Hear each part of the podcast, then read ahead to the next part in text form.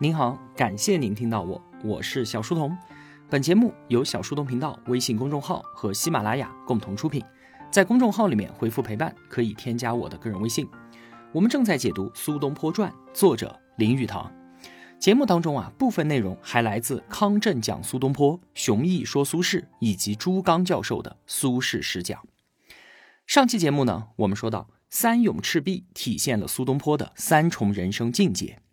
赤壁怀古是人生如梦，自我宽慰；前赤壁赋豁达超脱，打开身心，用无限的自然宇宙来充盈自己有限的生命。后赤壁赋啊，是看透了一切皆为虚象，悟到了所见之相皆为虚妄。然后呢，超然于外，跳出画框来看画，见自己，见天地，见人生。一零八四年啊，苏轼获赦北归。回去的路上呢，探望了自己昔日的政敌、文坛好友王安石。王安石这个人啊，他并非是心胸狭窄、嫉贤妒能的小人，相反，他一直都非常的欣赏苏东坡的才华。而在经过了这么多年之后呢，苏轼对于新法、对于王安石也有了全新的认识。变法当中确实有不少举措是利国利民的，而对于殚精竭虑推进变法的王安石，他也由衷的心生敬佩。这两个人之间的恩怨纠葛，绝非是一己之私利，而是为了国家、为了天下的公利。这次会面啊，真可谓是相逢一笑泯恩仇，也改变了日后在朝堂之上苏轼对于新法的态度。第二年的春天，正值壮年的宋神宗突然驾崩了，年幼的宋哲宗继位，高太后亲政，母改子政，全面否定了新法，启用了以司马光为首的一批旧党人物，史称元佑更化。那就在这样的大背景之下呢，短短十七个月的时间，苏轼就从被贬犯官一跃成为了三品大员。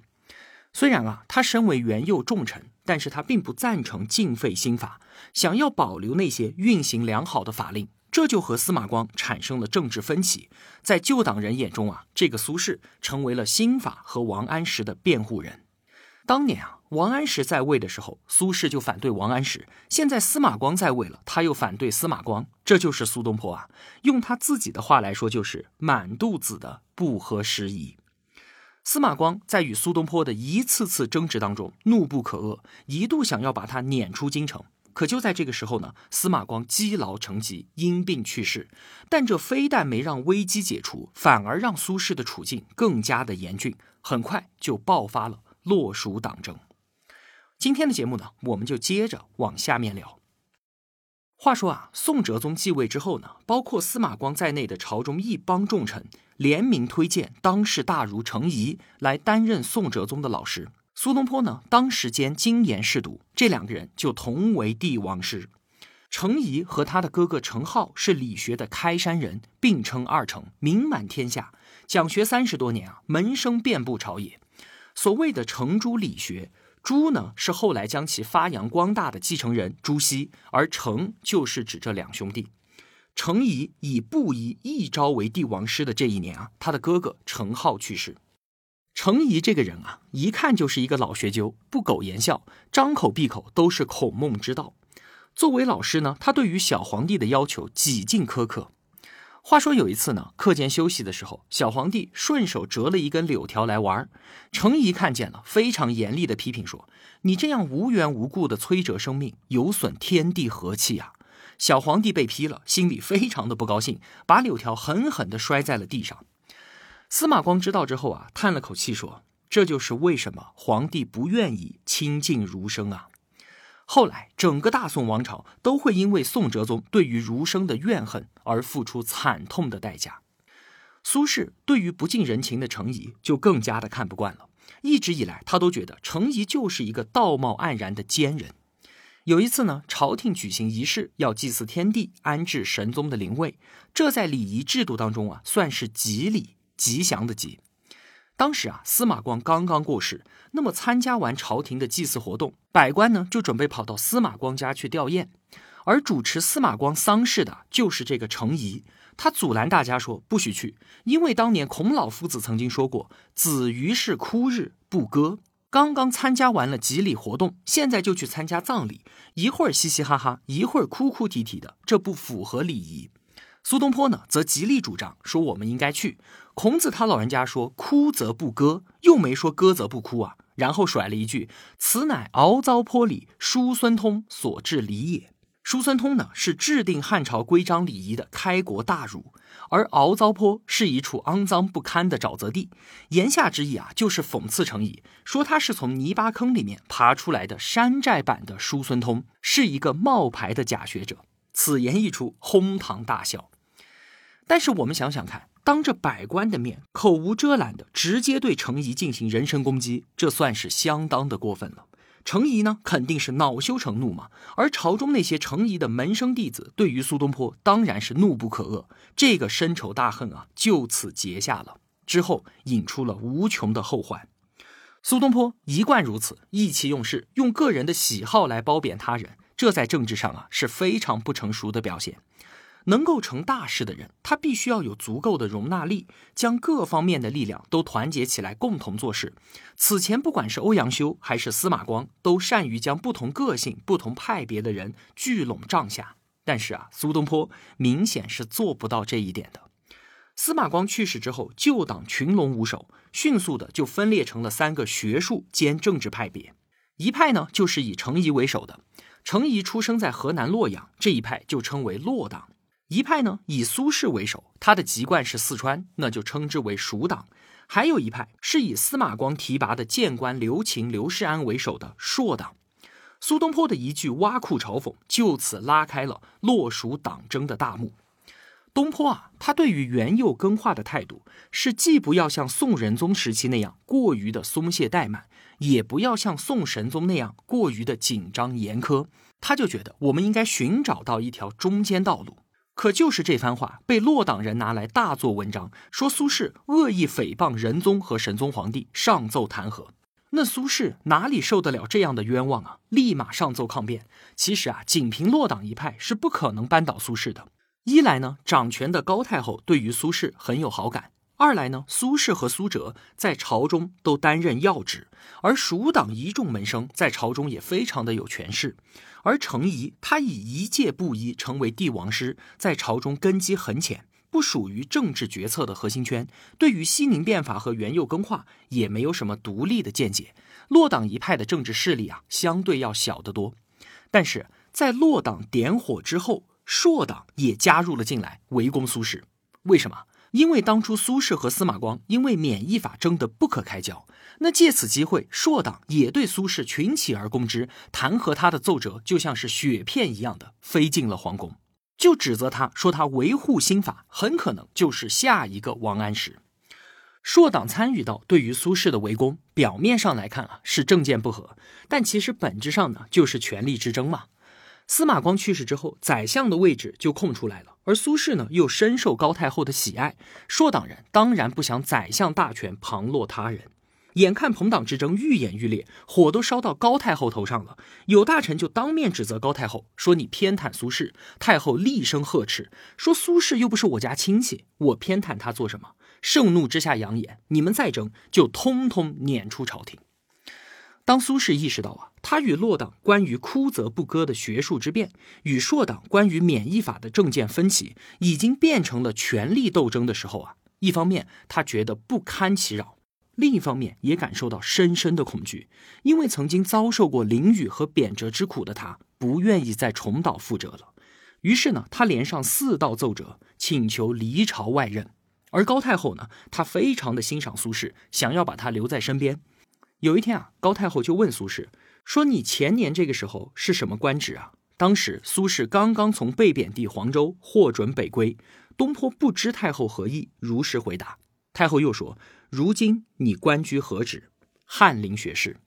你如何能有今天的地位呢？”苏轼回答说：“都是您老人家的提携呀。”太后微微一笑说：“不关老身的事，那一定是哲宗皇帝了，也和他没有关系。”苏轼有点不解。难道是朝中大臣的举荐吗？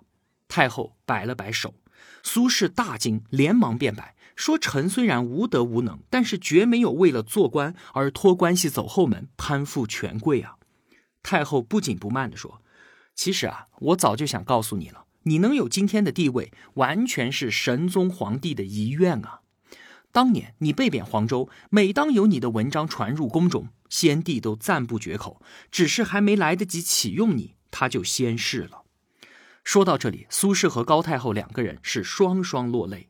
太后语重心长地说：“你一定要尽心的侍奉官家，以报先帝的知遇之恩。”苏轼连连许诺，拜辞而出。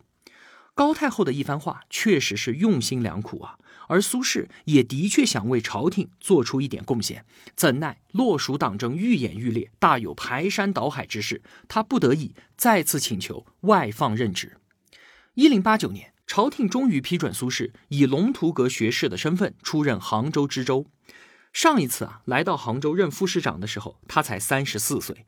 十八年之后，他再度回到这里任地方一把手，已经是五十二岁的老人了。十八年前，他因为遭到新党的排挤，请求外放，先后在杭州、密州和徐州任职，第一站就是杭州。而十八年之后呢，他又因为洛蜀党争再次请求外放，第一站仍然是杭州。人生啊，就是这般的有趣。这一趟外放，苏轼在杭州的任职不到两年之后呢，又担任了颍州、扬州和定州知州，任期都在半年左右，前前后后加起来五年的时间。虽然他在不停的调动，但是他始终竭尽全力的为每一方百姓多做一些实事儿。其中最为称道的，当然就是拯救西湖了。西湖是杭州的眼睛，是当地百姓灌溉饮水的来源，更是保证运河通畅的重要水源。但是长期以来呢，西湖淤泥沉积，水草遮蔽湖面，阻碍水运，影响水质，隔断水源。如果说这样持续下去的话，几十年之后，西湖将不复存在了。而在苏轼手上完成了西湖整治改造这一重大工程，他彻底的清理西湖，然后将无处安放的淤泥水草集中在一起，筑起了一道横跨南北的长堤，后世称为苏堤。而苏堤春晓，至今仍然是西湖最美的景观。那为了使淤泥不再沉积，水草不再滋生，他想了个办法。把岸边的湖面租给农户来种植菱角，一来呢，种植这种植物必须要清除水中的杂草；二来呢，官府可以收一定的租金；三来呢，又解决了一大批农户的生计，可谓是一举三得。那为了避免农户胡乱的种植，苏轼就在西湖中心修建了三座石塔，相望为界，围成一个水域，水域之内不准种植。这三座石塔后来就成为了著名景观三潭印月。据说啊，在西湖改造工程期间，杭州的百姓感念苏轼，给他送了很多的猪肉。他让人呢把这些猪肉切成块儿，按照他慢着火、少着水、火候足时他自美的独家秘方烹饪好，带到西湖分发给大家。这道菜名噪杭州，成为了当地名菜——东坡肉。苏东坡啊，他在杭州还有一件非常有趣的事情。说有一天呢，他审理了一位六旬老人偷税的案子。老人随身带着两个大包裹，里面全部都是上好的麻纱。包裹上贴着一个封条，写着一行字：“翰林学士苏轼寄给京城门下侍郎苏辙。”原来哈是这位老人盗用苏轼之名来偷税，把这些麻纱带到京城去贩卖。苏轼一听大怒，一拍惊堂木，厉声问老人说：“到底怎么回事？”老人知道堂上坐着的正是自己冒名的苏轼，大惊失色，说出了实情。这位老人啊，他是福建的举人，准备进京赶考，可是却没有路费盘缠。身边的亲戚朋友想办法给他凑了两百匹当地特产建阳纱，让他带到京城去卖了，当做生活费。可是呢，带着货物一路从福建走到开封，每过一个地界都要缴税。这样一来啊，即便人到了京城，货物也所剩无几了。所以他就决定盗用苏轼和苏辙的名头来逃税，一路走来果然是畅通无阻。可怎么也想不到，来到杭州，苏轼就是杭州知州，被抓了个正着。面对这个可怜又可气的老人啊，东坡没有再拍惊堂木，而是直接把包裹上的旧封条撕了下来，自己提笔重新写了一张：“龙图阁学士苏某封记京师翰林苏学士。”然后呢，笑着对老人说。前辈啊，现在你可以放心了，这会儿真的就是苏知州交给苏学士的包裹了，就算是被带到皇帝面前也没关系了。然后呢，东坡又写了一封信给苏辙，让弟弟关照一下这位可怜的老人。老人喜出望外啊，千恩万谢的辞别苏轼进京赶考。第二年还真就高中皇榜。后来这位老人路过杭州，苏轼还请他在自己的家中小住了几日。这个故事啊，充满了温情。东坡网开一面，放走了一个偷税罪人，成就了一个新科进士，就像是当年恩师欧阳修宽容他编造典故一样，东坡也乐于宽容这位可怜的读书老者。作为一个执法官员来说，当然不应如此，但是呢，他更是一个温厚有趣的文人。在他辗转主政四个州郡的这五年时间里面啊，杭州西湖只是他众多政绩当中的一项。他刚到杭州的时候，就遭遇水涝灾害，反复向朝廷请求拨粮赈灾，甚至把自己用来修官舍的钱都拿出来买米赈济灾民了。他重视水利，除了西湖的大工程之外，还疏通了钱塘江水道，设立水阀控制江潮。为了照顾常年遭受流行疾病之苦的百姓，他除了划拨公款之外，自己还捐献了五十两黄金，创设安乐房，看病济世。他到颍州又遭遇严重雪灾，夜不能寐地思考救灾之法。后来从官仓当中取出了数千担粮食，从酒务局当中抽出了数千秤的干柴，救助饥寒百姓。总之啊，他是想尽一切办法的造福一方。还有一件事儿啊，特别值得一提，就是他主政扬州的时候整顿漕运。扬州是漕运重镇，而漕运呢又是大宋经济的命脉。可当时的漕运制度啊，已经破败不堪了。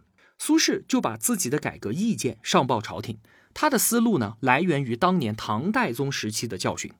话说啊，当时经济大师刘晏负责漕运事务，在扬州造船运粮，每艘船要花一千贯钱，其实呢制造成本不到五百贯，因此就有人批评说刘晏胡乱挥霍财政，而刘晏却认为治大国不能用小道理，制度创新就需要做长远的考虑，留足余量。多出来的这五百贯钱呢，是运营费用。造船厂工作人员他们的收益好了，那么官家的事情才能够做得好。按照刘晏的制度，修建了十所造船厂，每个船厂设置一个负责人。此后五十多年的时间里面啊，漕运工作都运转良好，而这些负责人呢，也确实都富裕了起来。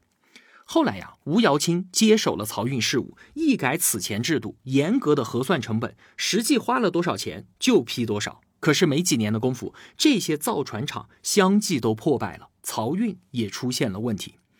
这件事情啊，从表面上来看的话，就是造船厂贪污腐化嘛。刘晏充当了保护伞，放任这些人中饱私囊，而吴瑶卿呢，打击贪腐，当然做的没问题。可是从结果来看的话，就完全不是这样了。漕运在刘晏手上的时候，每年运粮四十万担，用船四百艘。一艘船用五年报废，每年都要建造八十艘船，每艘船有五百贯是默许给造船厂工人的不当得利。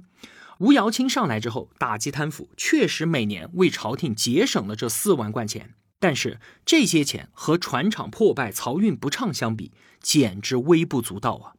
所以苏轼的改革思路就和刘晏一样，治大国不可纠结小道理。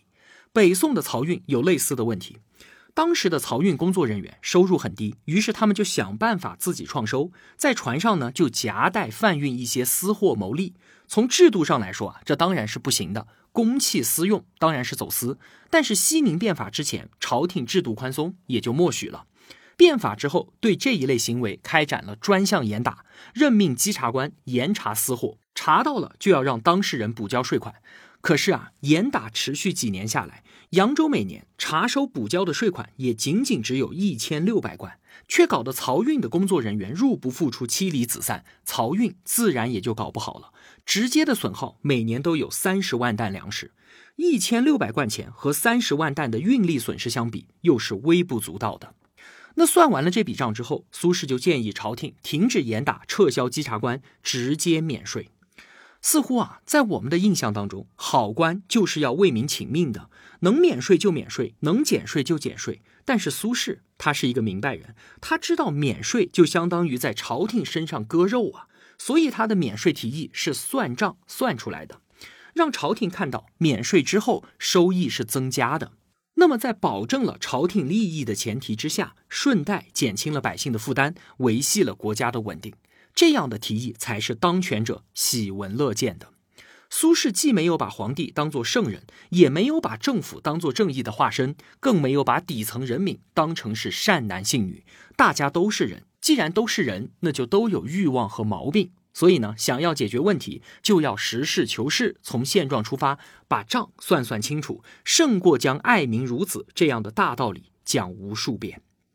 我们回顾一下苏轼的从政经历，会发现一个有趣的现象，就是只要他在中央，就必然陷入政治斗争；而每当他陷入政治斗争呢，就会主动的申请外放地方。